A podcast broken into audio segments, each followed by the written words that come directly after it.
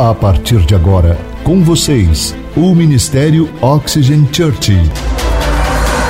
Prepare o seu coração como uma boa terra para receber uma palavra do céu, inspirada e ungida pelo Espírito Santo. Experimente agora estar debaixo de uma atmosfera na presença do Espírito Santo de Deus. Você está pronto? Então prepare-se, porque a palavra chegou.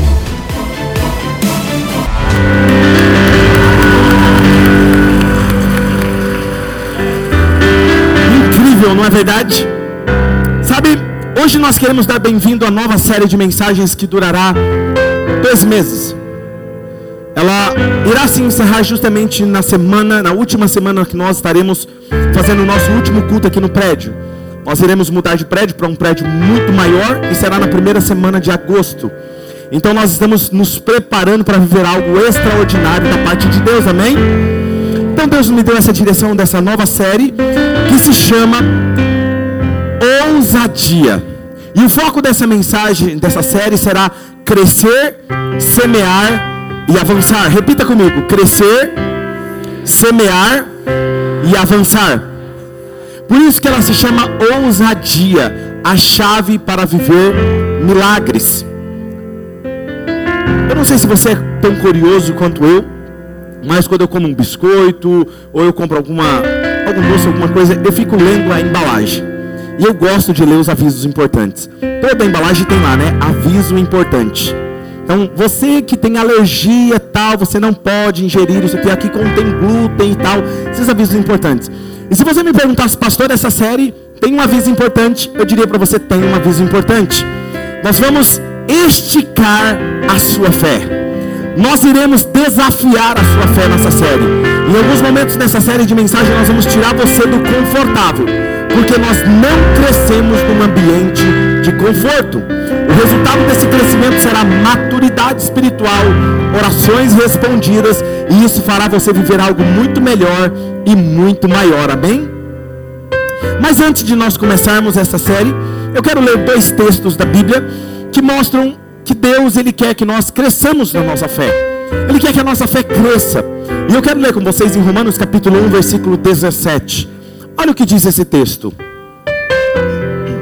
Porque no evangelho é revelada a justiça de Deus, uma justiça que do princípio ao fim ela é pela fé. Como está escrito, o justo viverá pela fé. Ou seja, o Evangelho é uma jornada, onde essa jornada do princípio ao fim, ela vai exigir a sua fé. Segundo texto, Hebreus capítulo 11, versículo 6 diz: Se sem fé é impossível agradar a Deus, pois quem dele se aproxima precisa crer que ele existe e que recompensa aqueles que o buscam. Ou seja, a Bíblia diz que é por fé que devemos viver e é por fé que devemos nos relacionar com Deus. Agora, como que é que eu permito que a minha fé não cresça? Como é que como um cristão eu quero que desenvolver um relacionamento com Deus, mas eu também não quero fazer nada para que minha fé cresça? Sabe? Você precisa entender que a nossa fé ela só cresce quando ela é desafiada, quando ela é esticada. Ela só cresce quando eu chego em um ponto onde eu preciso confiar mais do que eu nunca confiei. É quando eu dou um passo diferente de tudo o que eu já fiz na minha vida até então. São nesses momentos que exige mais da sua confiança, mais da sua fé. São nesses momentos que a sua fé cresce. Um exemplo disso é que quando você passa por uma situação como essa, você percebe que você se torna mais confiante. E aí você vai amadurecendo e se fortalecendo. Mas para te ajudar com isso, eu quero falar hoje sobre uma mulher. A história de uma mulher chamada Sunamita. Ela é conhecida como mulher Sunamita porque ela morava em Sunem. Que teve essa fé. Ela permitiu ser esticada. Ela teve ousadia. E como resultado, ela viveu coisas grandiosas em sua vida e na sua família. E é sobre isso que eu quero falar com vocês. Olhando para a vida dessa mulher, eu quero compartilhar hoje com vocês duas características de um coração de alguém que vive milagres. Enquanto eu estiver ministrando, eu quero que você avalie o seu coração. Se você está vivendo isso, glória a Deus, você está no caminho certo. Se você não está vivendo isso, você precisa reavaliar se você quer viver algo extraordinário. Depois que eu falar para você sobre essas duas características, eu quero falar quatro resultados que um coração assim gera na vida de qualquer pessoa. Ok? Vamos agora lá no texto de 2 Reis, capítulo de número 4, versículo de número 8 a seguir, que diz assim: Certo dia Eliseu foi a Sunem, onde uma mulher rica insistiu que ele fosse tomar uma refeição em sua casa. Depois disso, sempre que ele passava por ali, ele parava para uma refeição. Em vista disso, ela disse ao marido: Sei que esse homem que sempre vem aqui é um santo homem de Deus. Vamos construir lá em cima um quartinho de tijolos e colocar nele uma cama, uma mesa, uma cadeira e uma lamparina para ele. Assim, sempre que nos visitar, ele poderá ocupá-lo. Um dia, quando Eliseu chegou, subiu ao seu quarto e deitou-se. E ele mandou seu servo Geazi chamar a sunamita. Ele a chamou, e quando ela veio, Eliseu mandou Geazi dizer-lhe: Você teve todo esse trabalho por nossa causa. O que podemos fazer por você? Quer que eu interceda por você junto ao rei ou ao comandante do exército? E ela respondeu: Eu estou bem entre minha própria gente. Mais tarde Eliseu perguntou a Geazi: O que se pode fazer por ela? E ele respondeu: Bem, ela não tem filhos e seu marido já é idoso. Então Eliseu mandou chamá-la de novo, Geazi a chamou e ela veio até a porta. E ele disse: Por volta desta época, no ano que vem, você estará com um filho nos seus braços. E ela contestou: Não, meu senhor não iludas a tua serva, ó homem de Deus. Mas como Eliseu lhe dissera, a mulher engravidou e no ano seguinte, por volta daquela mesma época, ela deu à luz a um filho.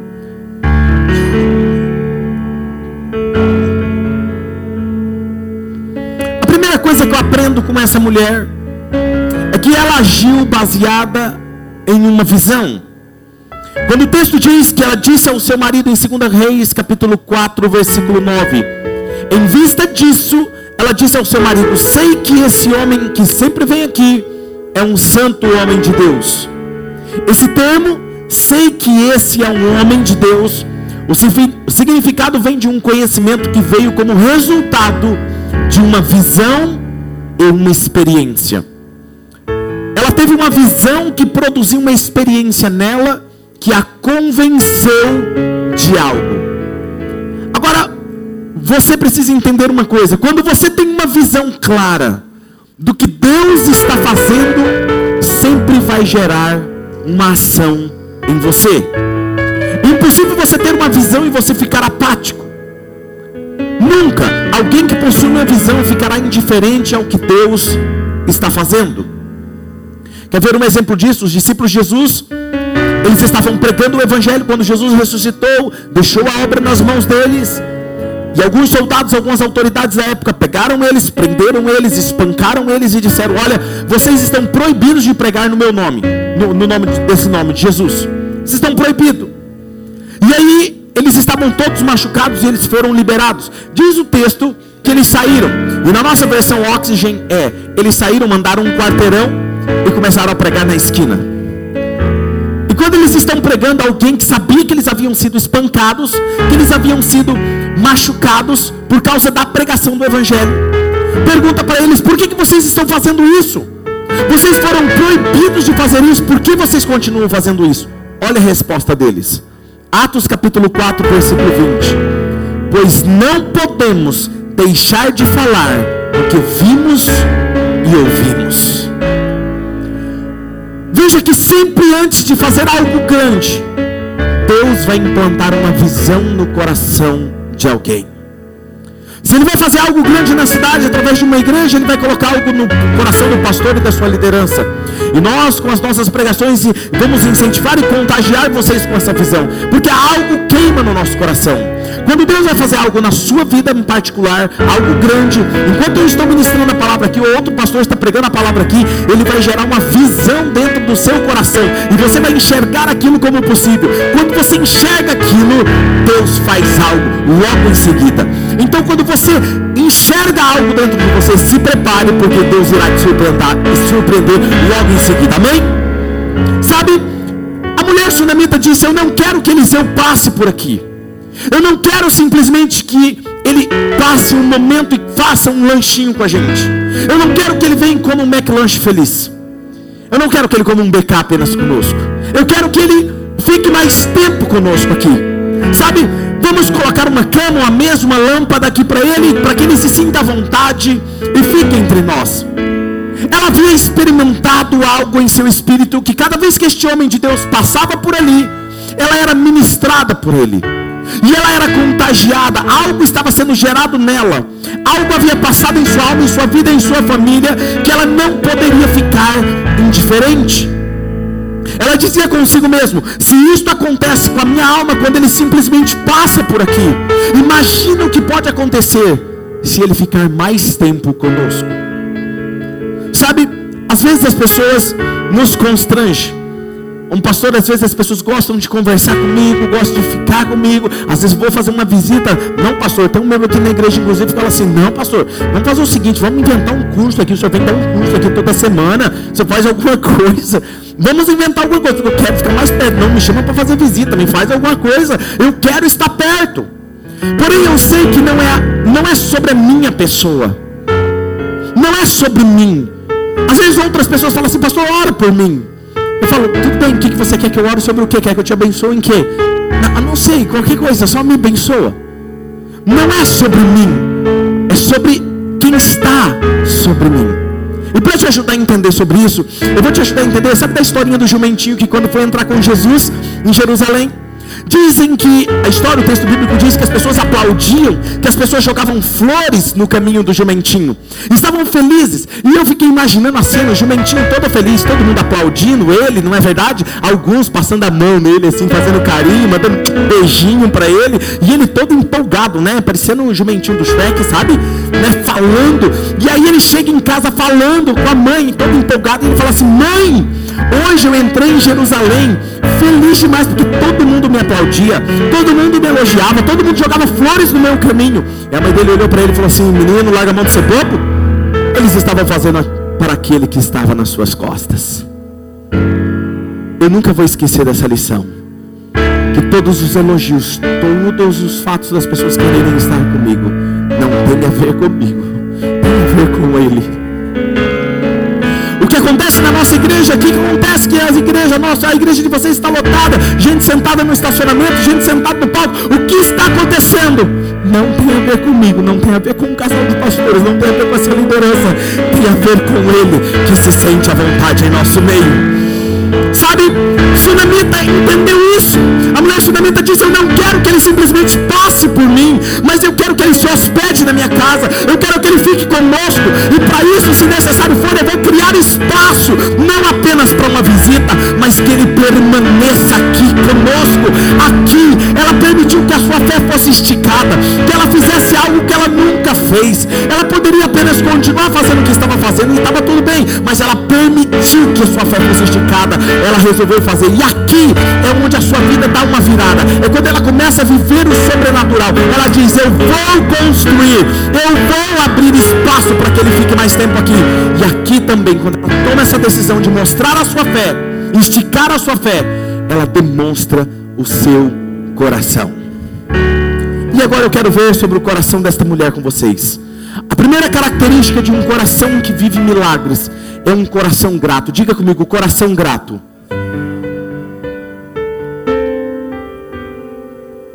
A passagem que lemos diz que Eliseu era profeta nessa época. Que Sunamita havia dito ao seu marido que aquele homem que passava por sua casa sempre era realmente um homem de Deus. Ela já havia sido tão abençoada, tão ministrada, que com um coração grato, ela faz alguma coisa. Você nunca irá ver um coração grato apenas vivendo de palavras. Um coração grato vai além das palavras. Ele não fica apenas ali nas palavras. Quando o profeta se hospedou em sua casa, ele buscou retribuir o que havia feito. E olha a reação do coração dela. Segunda Reis 4, 11 a 13 diz: Um dia quando Eliseu chegou, subiu ao seu quarto e deitou-se. Ele mandou seu servo Jazi chamar a Sunamita. E ele a chamou, e quando ela veio, Eliseu mandou Jazi dizer-lhe: Você teve todo esse trabalho fale por nossa causa, o que podemos fazer para retribuir? Você quer que eu fale com o rei? O profeta era conhecido do rei. Você quer que eu fale com o exército? Será que você tem uma causa? Você quer que eu te ajude com isso? Olha a resposta dela, olha o coração dela. Eu estou bem entre minha própria gente ela poderia se aproveitar, na verdade. Ah, então, eu não ia falar nada, né? Mas já que o Senhor falou, deve ser Deus te usando. Tem gente que é assim, não é? Deus. Vou aproveitar, Deus está abrindo as portas. Um coração grato nunca busca o seu próprio interesse. Ele nunca faz algo simplesmente pensando em si. Agora, olha só, diga comigo gratidão. Veja que essa mulher apenas ela criou um espaço para aquele homem de Deus ficasse mais tempo ali, mas ela não queria nada em troca. Outras palavras, essa mulher estava dizendo: profeta, você não está entendendo. Eu já fui tão abençoada. Eu já fui tão tocada por Deus. Meu casamento foi transformado. Eu fui resgatada. Eu era cega, agora eu posso ver só quero contribuir para algo maior do que eu, e isso não pode se encerrar aqui. Tendo um lugar aqui em nossa cidade para você ficar, mais pessoas podem ser alcançadas, mais casamentos podem ser restaurados, vidas serão transformadas, meus vizinhos poderão ser alcançados. Um coração grato nunca será egoísta querer os benefícios só para si. Um exemplo é o que nós vivemos aqui, quando nós estamos vivendo esse tempo extraordinário, o que, que a gente faz? A gente quer compartilhar com os nossos melhores amigos, na é verdade? E aí a gente fala assim, a gente é abusado, se torna abusado, fala assim, não vai, não, um dia eu vou, não, não, não, só vai um dia. A gente fala desse jeito, só um dia. Se você não gostar, você não precisa mais, não é assim que a gente fala? Porque a gente sabe que quando a pessoa pisar o pé aqui dentro, ela nunca mais vai sair. Porque é uma igreja irresistível. Por causa de nós? Por causa da estrutura? Não, por causa dele. Ele está nesse lugar, ele atrai as pessoas, ele atrai as pessoas. Sabe, um coração egoísta vai pensar somente em si.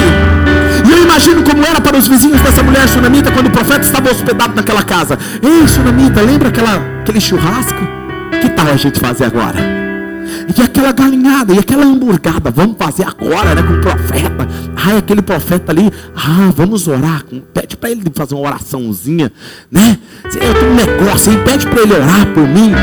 Sabe? E qual era a reputação daquele homem de Deus, daquele profeta? Ele fez um machado flutuar da água, que caiu na água, ele fez flutuar. Ele salvou que alguns profetas, aprendizes de profeta, morressem. Ele orou por algumas pessoas doentes e foram curadas.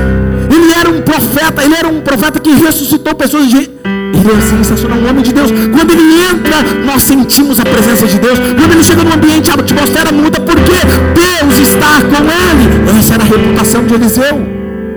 Agora, a segunda característica de um coração que vive milagres: um coração generoso. Diga comigo, coração generoso. Essa mulher não fica apenas com o coração grato, ela se torna generosa. Você sempre verá essa característica no coração de alguém grato. Alguém grato, ela vai fazer alguma coisa, ela não vai ficar apenas de palavras. Agora veja, e ela fará isso espontaneamente. Aquela mulher constrói um quarto, uma cama, uma mesa e uma luminária. Naquela época, fazer aquilo para o profeta estaria fazendo para o próprio Deus. Era como se Deus estivesse hospedando na sua casa. Segunda Reis capítulo 4, versículo 10 diz: Vamos construir lá em cima um quartinho de tijolos, colocar nele uma cama, uma mesa, uma cadeira, uma lamparina para ele, assim sempre que ele nos visitar, ele pode ocupá-la, ele pode ficar à vontade. Escute, generosidade é resultado de um coração grato. Gratidão, agradecido. Porém, o contrário disso é verdade também. A avareza vem como resultado de um coração egoísta. Um coração endurecido se torna egoísta, egocêntrico. E logo se torna uma fonte que não flui, ele não prospera, ele não avança. Você nunca irá ver alguém egoísta sendo generoso. Você nunca vai ver alguém egoísta sendo dizimista ofertante. Por quê? Porque não condiz com a sua natureza e com o seu coração. Por isso que eu digo que um coração generoso e grato sempre prospera, porque ele não é egoísta. Sabe? Provérbios capítulo 4, versículo 23, olha o que diz aqui. Sobre tudo que se deve guardar, guarde o seu coração, porque dele procedem as saídas da vida. O seu coração ele determina a sua vida. Ele determina, e talvez esse é um dos provérbios mais importantes. O favor de Deus ou a tristeza em sua vida depende do controle e do domínio do seu coração. Sabe, o coração egoísta sussurra que nós não teremos o suficiente. Que Deus não será fiel em atender as nossas necessidades caso nós sejamos generosos. Se eu não cuidar das minhas finanças, se eu não cuidar, se eu não administrar, as coisas não vão para frente. Deus está dizendo hoje para você: não permita que o seu coração o faça pensar assim. Deus nos ensinará sim a ter fé, Ele vai esticar a nossa fé, o nosso coração será testado. Deus esticará a nossa fé para que ela possa crescer, e o teste gera mais obediência e mais confiança. É fácil obedecer uma direção quando temos de sobra, não é verdade? Por exemplo, você tem uma boa quantia de dinheiro na sua conta, você está abastecido, você tem condições, e aí Deus fala para você: dê uma oferta para Fulano, abençoe. Claro, tenho de sobra, tranquilo, não é tranquilo? E quando você tem uma pequena quantia, e Deus fala assim: pega isso aqui e abençoa. Não é difícil? Mas na verdade não é o mesmo Deus que está pedindo? Onde está a diferença? No meu e no seu coração em reação a essa resposta. Agora veja, um coração grato nunca fica apenas para si, porque ele não é egoísta. Algumas vezes você já se perguntou, olha só, a viúva de Sarepta, vamos criar essa cena aqui. Elias estava sendo sustentado, estava acontecendo uma fome em Israel. Três anos e meio sem chuva, e ele está perto de um ribeiro, passando água, onde água corrente, ele podia beber água. E os corvos traziam carne para ele. Ele comia carne assada, churrasquinho feito do céu para ele. Mais, o anjo acordava ele e falava assim: Ó, acabei de fazer um pãozinho quentinho do céu para você, come. Então ele tinha pão, carne e água fresca. Não é fantástico isso? Deus estava sustentando ele sobrenaturalmente, sim ou não? Deus poderia continuar sustentando ele sobrenaturalmente, sim ou não? Sabe o que acontece? O ribeiro secou.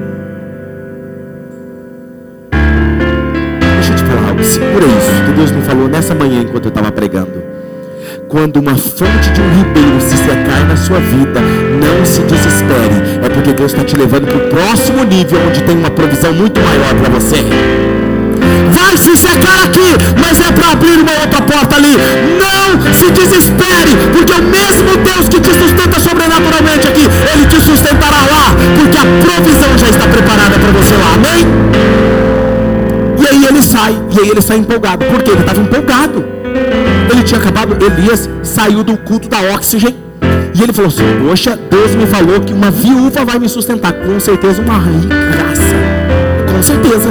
Tem uma herança enorme. Eu vou lá. E aí ele saiu cantando uma canção no meio do deserto, feliz da vida. Acabou de sair do culto da oxigênio. Vamos lá, Elias. Aqui, ó.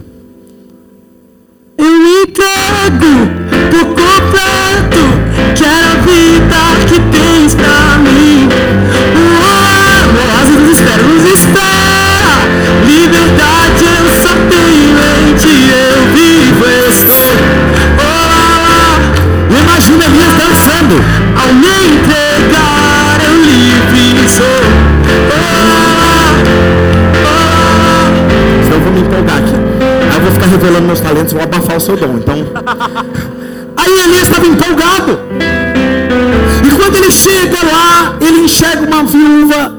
catando gravetos, mas era uma viúva pobre. E aí Deus fala: é essa viúva.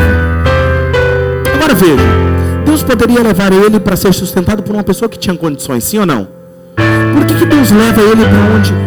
Para uma pessoa ajudar ele, ser generosa, mas uma pessoa que não tinha nem para ela. Sabe para quê?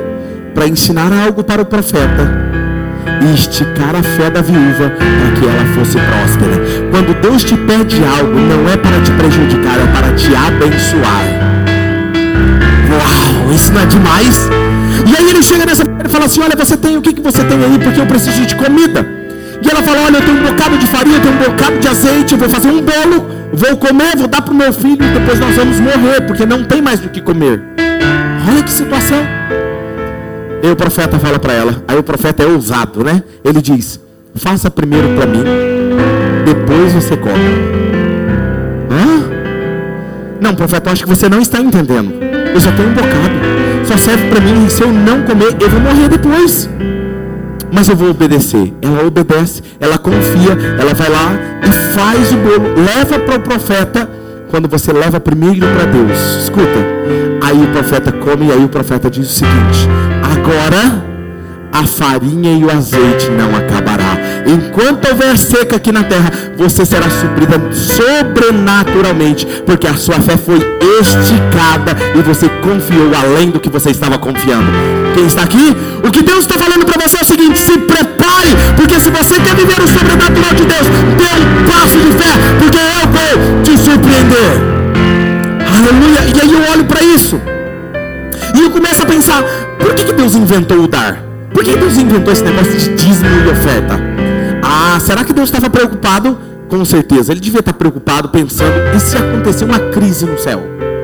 E se cortarem a conta da energia no céu? Imagina, isso aqui, você pensa que é fácil sustentar toda essa luz aqui de glória? Se cortar, não. Deus não inventou dar para o próprio benefício dele. Deus inventou dar para o nosso próprio benefício. E eu vou te provar isso. É uma bênção quando nós podemos dar. Sabe por quê? Porque quando nós damos, nós estamos tratando com aquilo que muitas vezes está escondido em nosso coração, que é o egoísmo e a cobiça em nossas vidas. Por isso que ele fala todos os meses: separe o seu dízimo, separe sua oferta e dê. Mas por quê? Porque eu estou tratando para que meu coração nunca se torne egoísta. Ouça, você nunca será feliz se é uma pessoa egoísta e ambiciosa. As pessoas egoístas que cobiçam são as pessoas mais miseráveis dessa terra. Sabe como que elas terminam a vida? Às vezes num leito doente, sozinhas, ou às vezes rodeada apenas de interesseiros e não herdeiros. Mas Agora, as pessoas mais felizes e pacíficas são as generosas. Olha o que diz esse texto, Provérbios 11, 24 e 25. Há quem dê generosamente e vê aumentar as suas riquezas. Outros retêm o que deveriam dar e caem em pobreza. O generoso prosperará, quem dá alívio aos outros, alívio receberá. Quando nós somos crianças, éramos crianças, nós éramos possessivos, sim ou não? Sabe, é a primeira palavra que a criança aprende a se comunicar com os pais? Qual é a primeira palavra?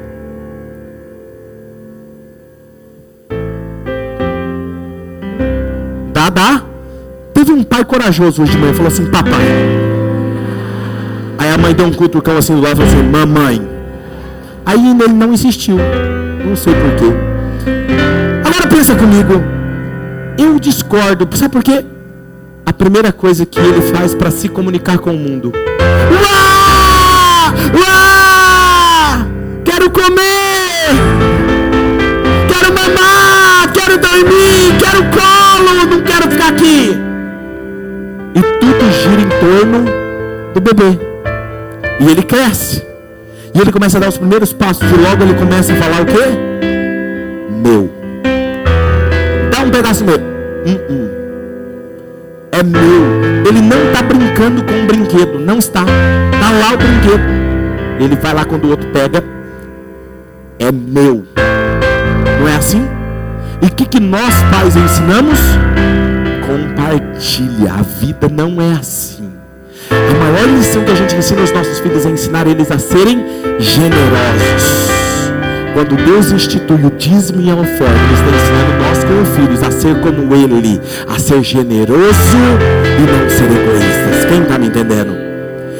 Agora, nós nascemos com a natureza de ser possessivos, de dizer é tudo nosso, é meu, eu administro. Mas quando nós somos egoístas, nós estamos parecidos com Satanás, porque nós, Satanás vem matar, roubar e destruir, tomar as coisas mas quando nós somos generosos, nós somos parecidos com Deus. Por isso que Deus quer que nós sejamos generosos, porque Ele dá a vida, Ele dá a saúde, Ele dá a salvação, Ele dá o perdão, Ele dá a misericórdia, Ele dá encorajamento, Ele dá a força para você, Ele abre portas onde não tem porta, Ele só dá. Isso não é generoso? Você concorda comigo que Deus é generoso?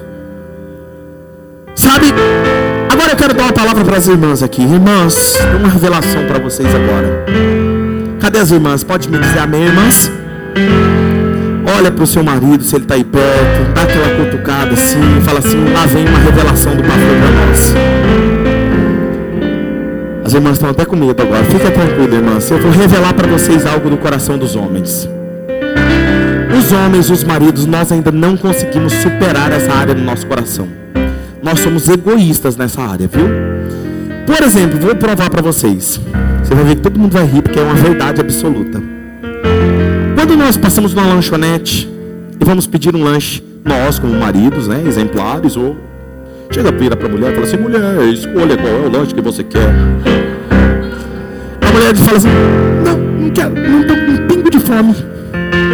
Não tem problema, meu bem, porque eu vou comer. Não sei você, mas eu vou comer.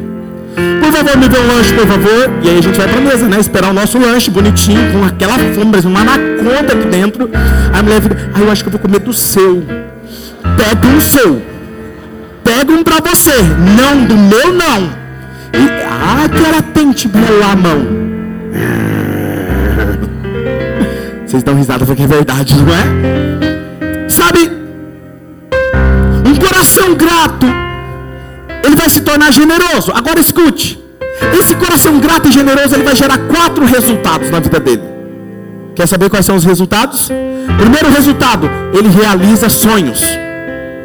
A primeira coisa que acontece com essa mulher foi nascer algo novo daquilo que era impossível. Ela realizou o sonho de ser mãe. Um coração grato e generoso é uma terra fértil para sonhos impossíveis. Vou repetir: um coração grato e generoso é uma terra fértil para sonhos impossíveis. Segunda Reis, capítulo 4, versículo 14 ao 17, vai dizer que Eliseu pergunta para Geazi, Geazi, mas não tem nada que nós possamos fazer por ela? Geazi diz, olha, ela não tem filhos e o seu marido já é de idade. Ele manda chamar ela. E quando ela chega, ele diz, mulher, daqui um ano você terá um filho em seus braços. E olha o que ela diz: Não, profeta, não me iludas. Por que, que ela está falando isso? Eu já me iludi, eu já tive essa esperança, mas eu me frustrei. Não faça isso com a tua serva. Eu estou quietinha aqui, eu estou bem, não mexa com esse sonho. E o profeta declara isso. E um ano depois, ela está segurando o bebê nos seus braços. Um coração grato e generoso é terra fértil de missões de um sonho impossível. Segunda coisa que acontece: ressurreição de sonhos mortos. O coração grato e generoso é um ambiente fértil para a ressurreição de sonhos. Imagina uma mãe que não podia ter filhos e de repente esse filho cresce e ela começa a sonhar com ele, imaginar ele quando ele crescer, ele vai fazer a faculdade tal. E o texto diz que quando ele tinha mais ou menos 10, 12 anos, esse menino teve uma dor de cabeça muito forte. E ele veio a desmaiar e morrer. Ela pega a criança, sabe onde ela coloca? Ela coloca onde ela construiu o quarto. Ou seja, ela leva a criança, um sonho morto, para o ambiente da generosidade. E coloca no ambiente da generosidade, onde ela ofertou foi onde ela colocou o sonho morto. Aí ela sai e vai em busca do profeta. E quando alguém encontra esse profeta, perdão, encontra ela e pergunta: Ué, Xanamita, como você está? Ela diz: Está tudo bem. Por que, que ela diz que está tudo bem? Ela tinha plena confiança de que a sua vida era guiada e regida pelo céu e não pelas circunstâncias da terra. Ela encontra o profeta e chama o profeta. O profeta vai aonde? No ambiente da generosidade. Chega no quarto onde ela construiu como oferta. E ele ora pela criança. E a criança volta à vida. O ambiente da generosidade é um ambiente de ressurreição de sonhos. Ele ressuscita. Qual é a terceira coisa que acontece com essa mulher? Proteção contra a escassez. Acontece 2 Reis capítulo 8, versículo 1 e 2, diz o texto: Eliseu tinha prevenido a mãe do menino que ele havia ressuscitado. Saia do país com a sua família e vai morar onde você puder, pois o Senhor determinou para essa terra uma fome que durará sete anos. A mulher seguiu o conselho do homem de Deus, partiu com a sua família e passou sete anos na terra dos filisteus. Escute isso. Deus fala com o profeta e diz: Profeta, eu vou mandar uma fome que vai varrer essa terra por sete anos, mais do que três anos e meio na época de Elias, quando foi ter com a viúva de Sarepta. Na hora ele lembra de quem? Da mulher generosa. Escuta, o seu coração generoso vai te fazer escapar dos juízos, da escassez e do desespero que alguns passam.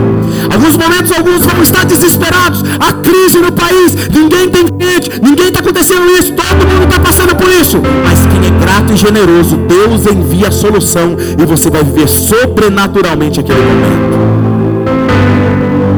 A história não termina aí.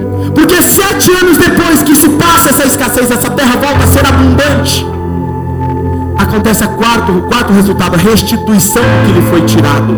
Segunda Reis 8.3, ao final dos sete anos, ela voltou para Israel e fez um apelo ao rei para readquirir a sua casa e a sua propriedade. O que ela queria? Apenas a sua casa de volta. Olha o que acontece. Enquanto Geazi está conversando com o rei, o rei fala, me conta aí mais sobre esse Eliseu. O que, que ele fez? Ele está contando as histórias, os milagres que Eliseu fazia. E de repente, ele está contando a história. Então teve uma mulher que foi generosa, construiu uma casa para nós, ela não podia ter filhos. Eliseu orou por ela, ela teve um filho. E depois esse filho morreu. E Eliseu orou de novo. E ele ressuscitou. Enquanto ele está falando.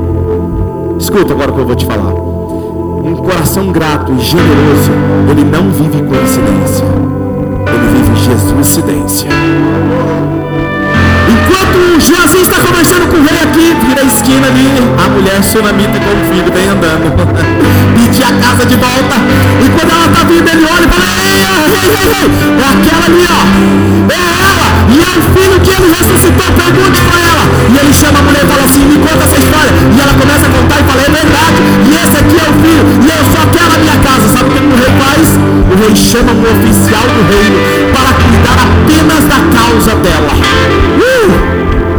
cuida da causa dela devolva, olha o que o texto diz, lhe ordenou, devolva tudo o que lhe pertencia, inclusive toda a renda das colheitas, desde o dia que ela saiu do país até hoje, ou seja, não devolva apenas a casa, o terreno, mas tudo que a terra dela produziu até hoje, acumulado, devolve, devolve, é isso que Deus vai fazer na sua vida, restituir tudo o que é roubaram e tiraram de você. Música